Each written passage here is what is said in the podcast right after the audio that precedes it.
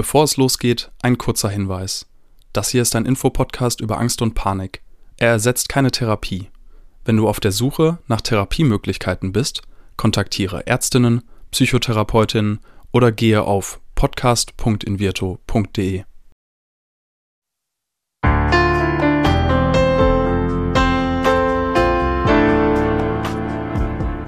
Herzlich willkommen bei Keine Panik, dem Angstpodcast von Invirto. Angst gehört zu den häufigsten psychischen Erkrankungen, ist jedoch immer noch ein Tabuthema. Damit soll aber Schluss sein. Und damit die Themen Angst und Panik enttabuisiert werden, sprechen wir in diesem Podcast mit Psychologinnen, Betroffenen und anderen Experten über Ängste, psychische Gesundheit und allem, was dazugehört. Hast du Angst vor Spinnen und gehst deshalb nicht so oft in den Keller? Vielleicht meidest du den Keller sogar ganz. Um Vermeidung geht es in dieser Folge keine Panik. Etwas zu vermeiden kann ziemlich erleichternd sein, doch Vermeidung kann auch zum Problem werden, wenn wir bestimmte Dinge nicht mehr machen können, die uns eigentlich wichtig sind. Wenn ich zum Beispiel meine Freunde treffen möchte, Menschenansammlungen aber vermeide.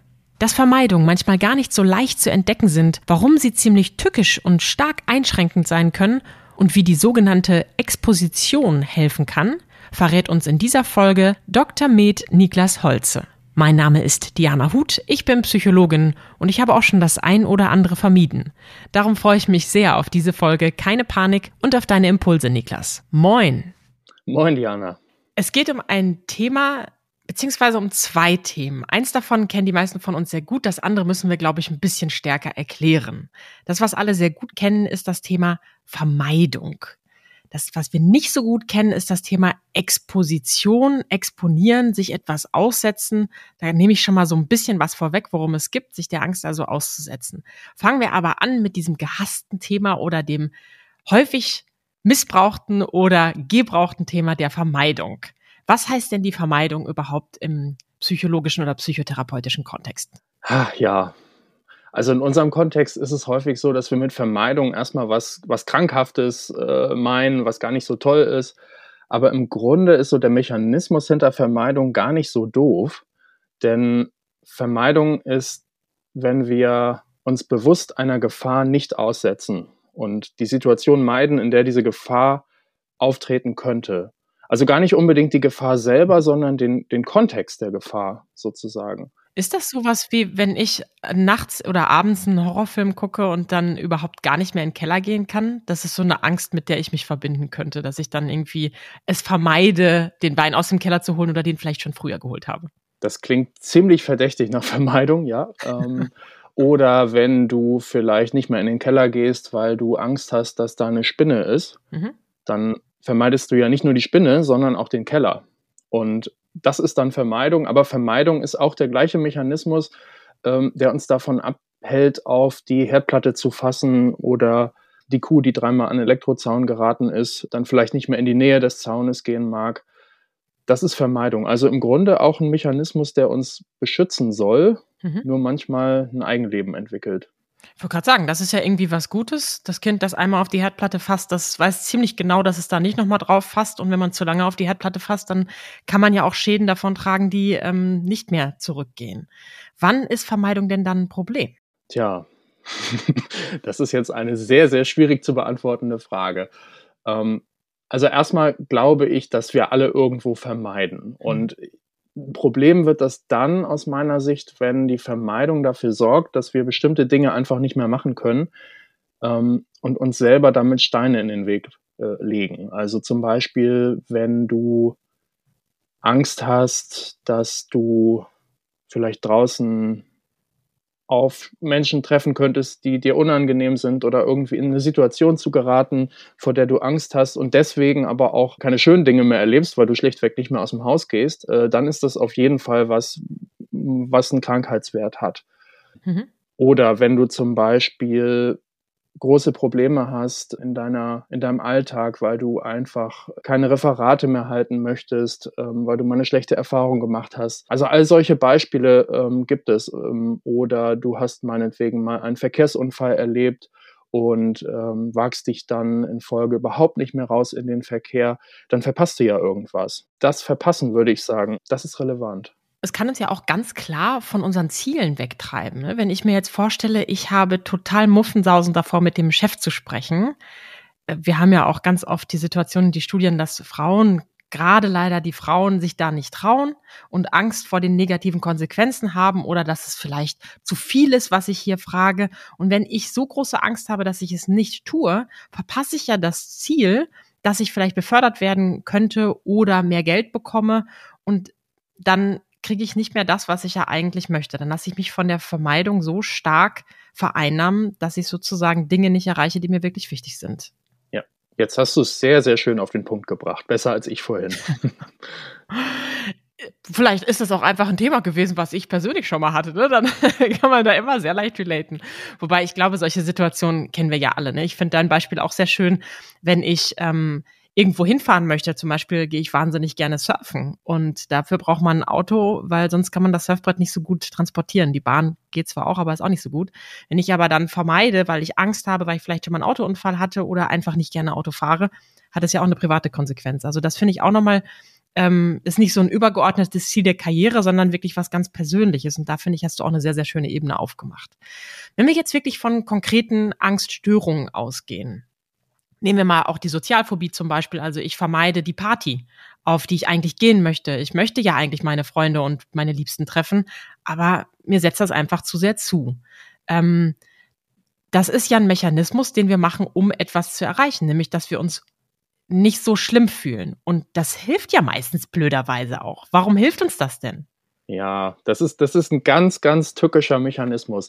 Also ähm, wenn ich nicht auf die Party gehe, sondern mich entschließe, den Abend alleine im Bett zu verbringen, dann kann ich ja ziemlich sicher sein, dass ich keinen unangenehmen Personen begegnen werde. Mhm. Und ähm, ich kann der Angst oder der angstauslösenden Situation somit ja sehr, sehr sicher aus dem Weg gehen. Und es wird noch, noch tückischer, weil es so einfach ist, ähm, sich auch selber noch weitere Vorwände zurechtzulegen, nicht auf die Party zu gehen. So nach dem Motto, aha, ich bin ja eh schon ganz schön müde. Ähm, und manchmal, also mir geht es zumindest so, ist es gar nicht so einfach zu entdecken, dass man gerade eigentlich vermeidet. Mhm. Sondern dann ist es, dann ist es total naheliegend, noch fünf andere Gründe aufzuzählen, warum man irgendetwas gerade nicht macht. Ja, natürlich muss ja auch heute noch arbeiten. Ich habe eine wichtige Präsentation abzugeben, die hätte ich sonst nicht geschafft, wenn ich da hingegangen wäre.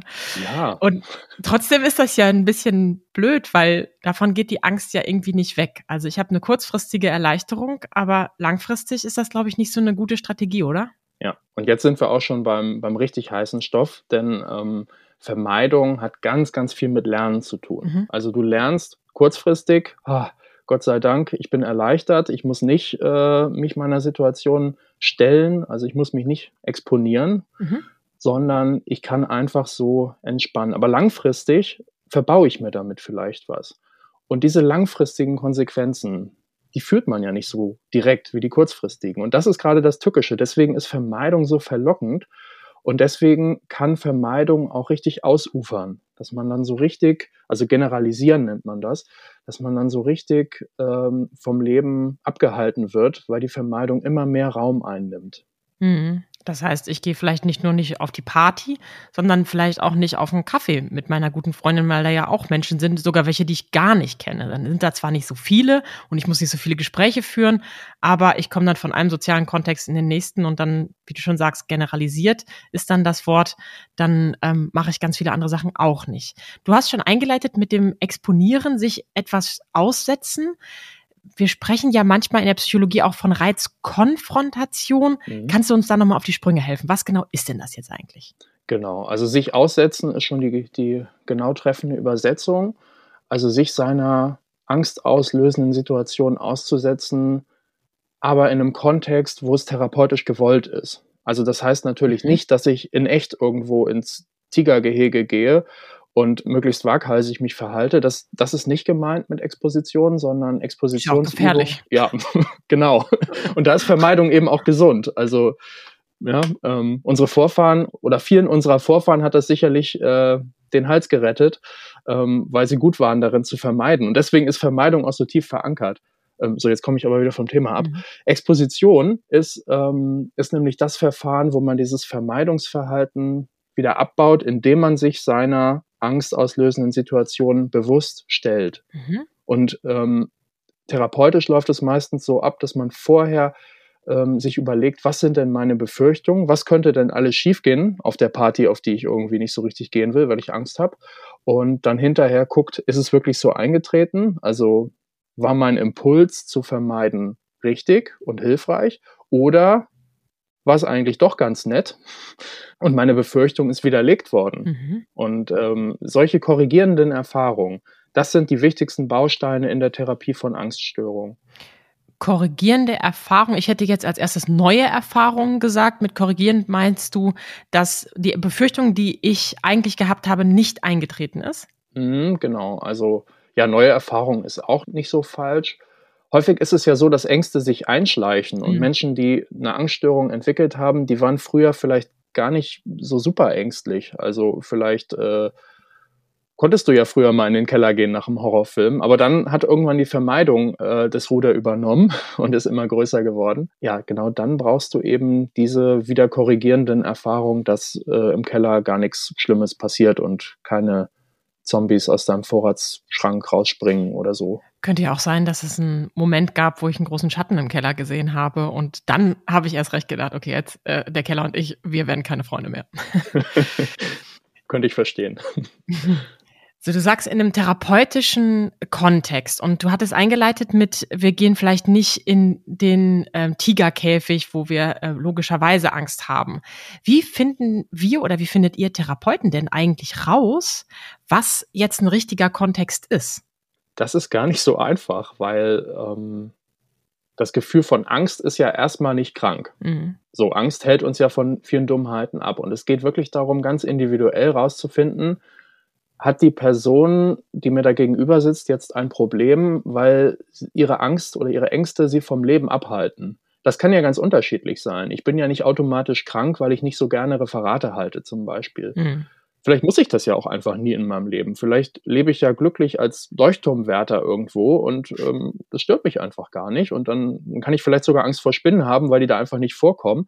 Das hat dann eben kein, das hat dann keine Auswirkung auf mein, weiß ich nicht, ob es da Spinnen gibt. Aber naja, ähm, da, da wäre dann vielleicht eine Möwenphobie ein Problem. Und so ist es ganz wichtig, immer zu gucken, ähm, wen habe ich da vor mir sitzen und empfindet die Person das tatsächlich als Problem und möchte das lieber loswerden. Mhm. Deswegen kann man das gar nicht so verallgemeinernd beantworten. Aber grundsätzlich jemand, der überhaupt nicht mehr rausgehen kann, der hat ja wahrscheinlich oder ziemlich sicher ein Problem. Also da ist es dann irgendwie vielleicht doch einfach.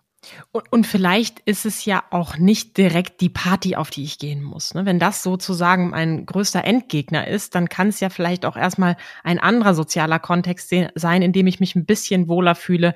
Ähm, würdest du denn auch raten, dann vielleicht sogar das Umfeld einzubinden und zu sagen, hey, vielleicht machen wir nicht eine große Party, aber mit meinen drei Mädels versuche ich mich jetzt heute mal auf Mädelsabend zu treffen und die wissen vielleicht auch Bescheid und nehmen Rücksicht. Oder denke ich dann die ganze Zeit, oh, jetzt nehmen die nur Rücksicht meinetwegen? Tja, das mit dem Umfeld, das ist so eine Sache. Ähm, man muss aufpassen, dass man sich da nicht zu sehr verkriecht in seine Komfortzone mhm. und sich gar nicht mehr fordert, weil dann kann man ja wiederum keine korrigierenden neuen Erfahrungen sammeln. Ähm, mhm. Aber natürlich kann es hilfreich sein, wenn andere Bescheid wissen und einen vielleicht zusätzlich motivieren, ab und zu mal so ein bisschen über den Schatten zu springen. Mhm. Und es gibt da zwei Schulen. Also man kann sich entweder so massiv fordern, dass man gleich sagt, ich halte jetzt einen, Vortrag vor 200 Personen oder singe ein Lied. Oder man fängt eben klein an. Aber dann mit, mit dem kleinen Anfang, äh, da muss man dann aufpassen, dass man eben auch weitere Schritte geht, mhm. möglichst, um ans Ziel zu kommen. Ja, immer wieder gucken, dass wir uns nicht selbst belügen auch. Ne? Das ist ja auch immer wichtig. Vor allen Dingen vor uns selber ehrlich zu sein, nicht nur für andere TherapeutInnen oder GesprächspartnerInnen oder Freunde. Niklas, ich kenne echt viele Leute, egal ob die jetzt Angststörungen haben oder was auch immer sie für Menschen sind, die sagen in vielen Situationen, die sie nicht mögen, Zähne zusammenbeißen und durch. Was hältst du von dieser Strategie?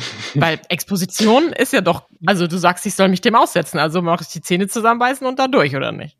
Ja, ich finde die Strategie gut. Also Menschen, die, die so ticken oder die das so als ihre zu ihrer Maxime gemacht haben, die haben wahrscheinlich weniger häufig Angststörungen, das stimmt.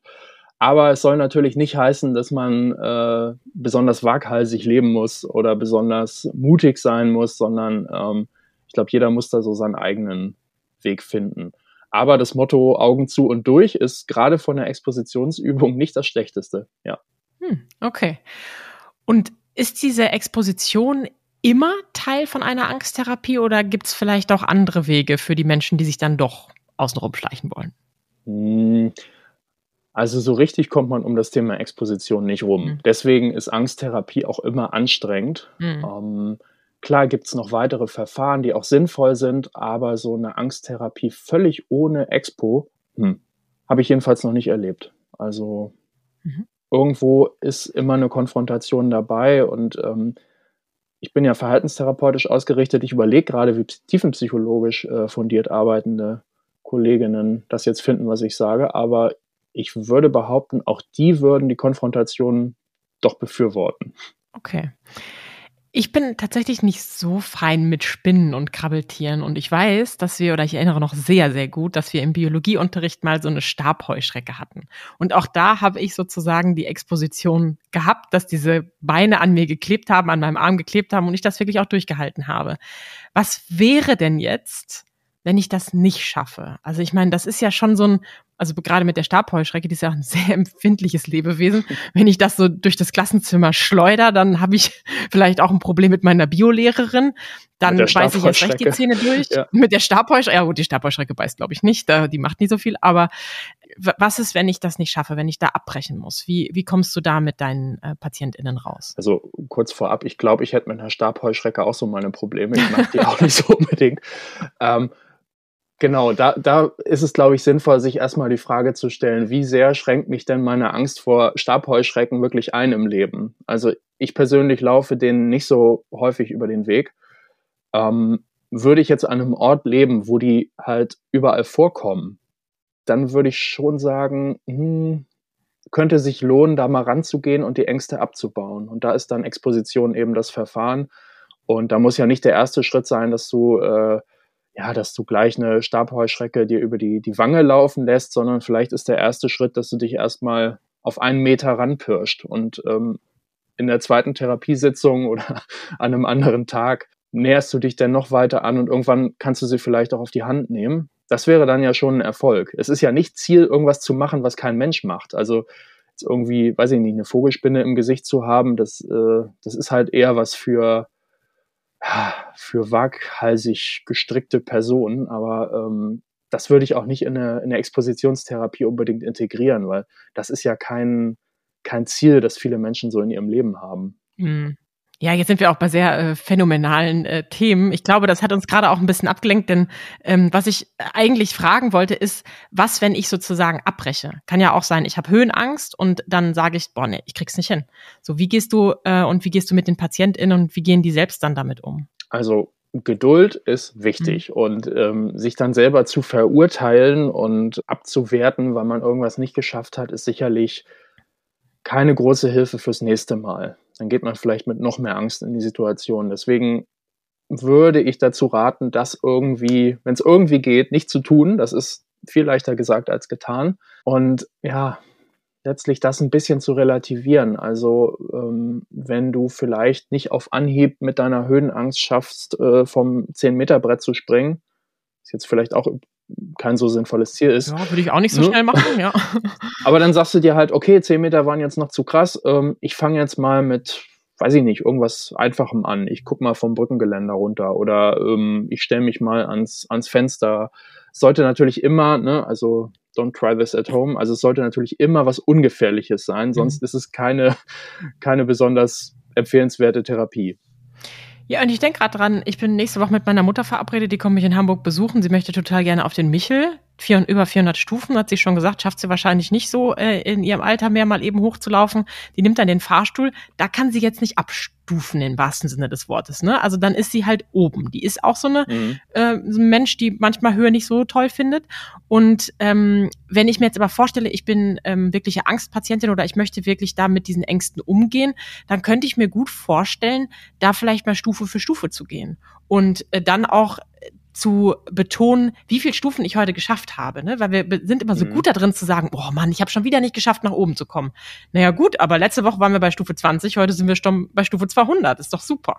Ganz genau. Ich, genau, wenn ich, wenn ich so eine Übung begleite, dann würde ich natürlich auch immer versuchen, meine Patientin oder meinen Patienten dazu motivieren, in der Situation zu bleiben und nicht abzubrechen. Aber genau, wenn das, wenn es einfach zu schwer ist, dann kann es sinnvoll sein, das Ganze in kleinen Schritten zu machen.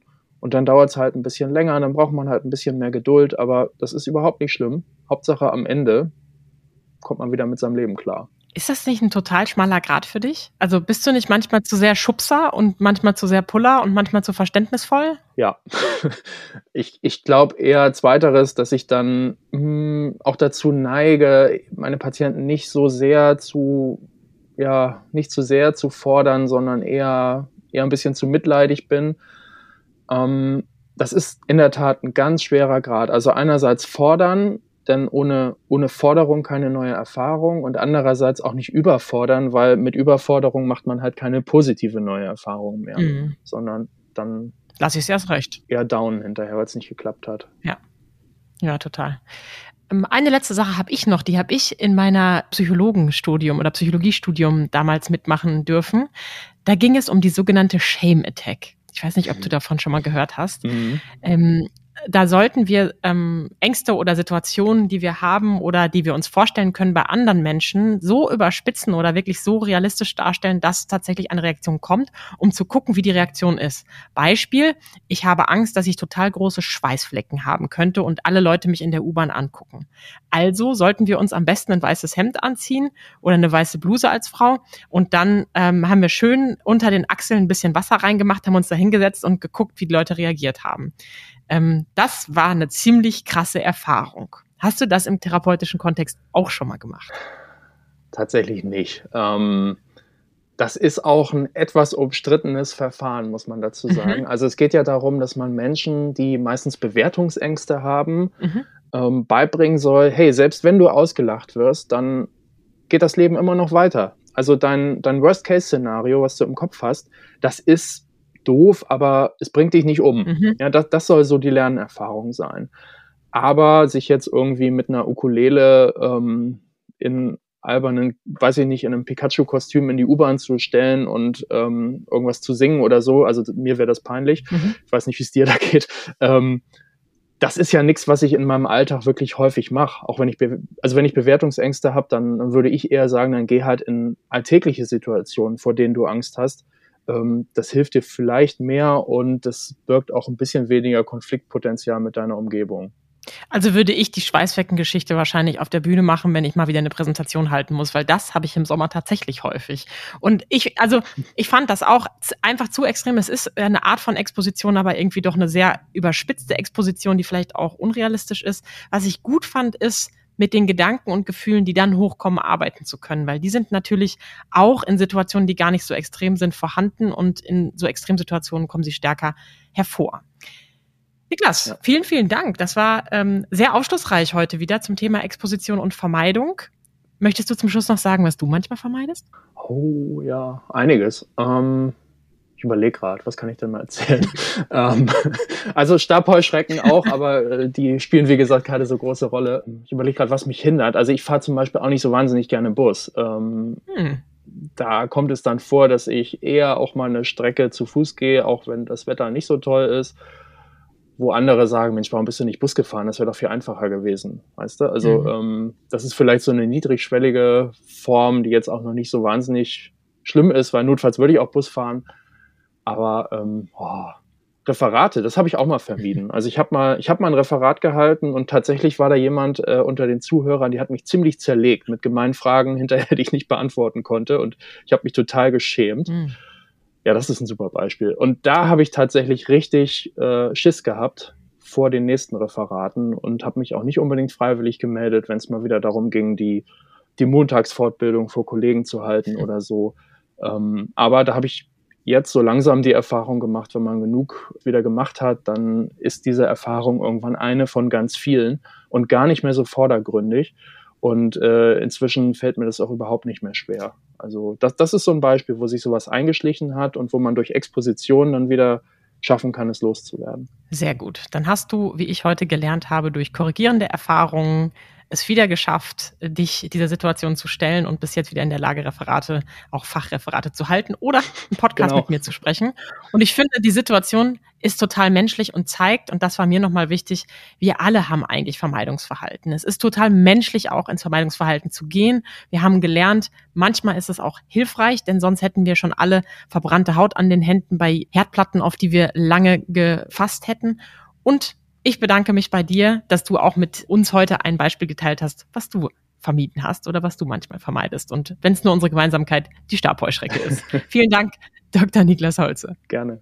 Zum Schluss haben wir noch einen Aufruf in eigener Sache. Leidest du unter Panikattacken und suchst einen Therapieplatz? Im Rahmen einer wissenschaftlichen Studie kannst du jetzt an der digitalen Angsttherapie in Virto teilnehmen. Mit deiner Teilnahme an der Studie hilfst du uns, unsere zertifizierte und zugelassene Therapie kontinuierlich zu verbessern, sodass wir auch anderen Betroffenen bestmöglich helfen können. Alle Informationen zu Ablauf, Aufwandsentschädigung und Teilnahmevoraussetzungen findest du unter dem Link in den Shownotes. Dieser Podcast wird präsentiert von Invirto, der Therapie gegen Angst. Wenn auch du oder jemand aus deinem Umfeld unter Ängsten leidet, dann kann die Invirto-Therapie eine mögliche Hilfe sein. Erfahre unter invirto.de mehr über die erste vollständig digitale Therapie gegen Angst.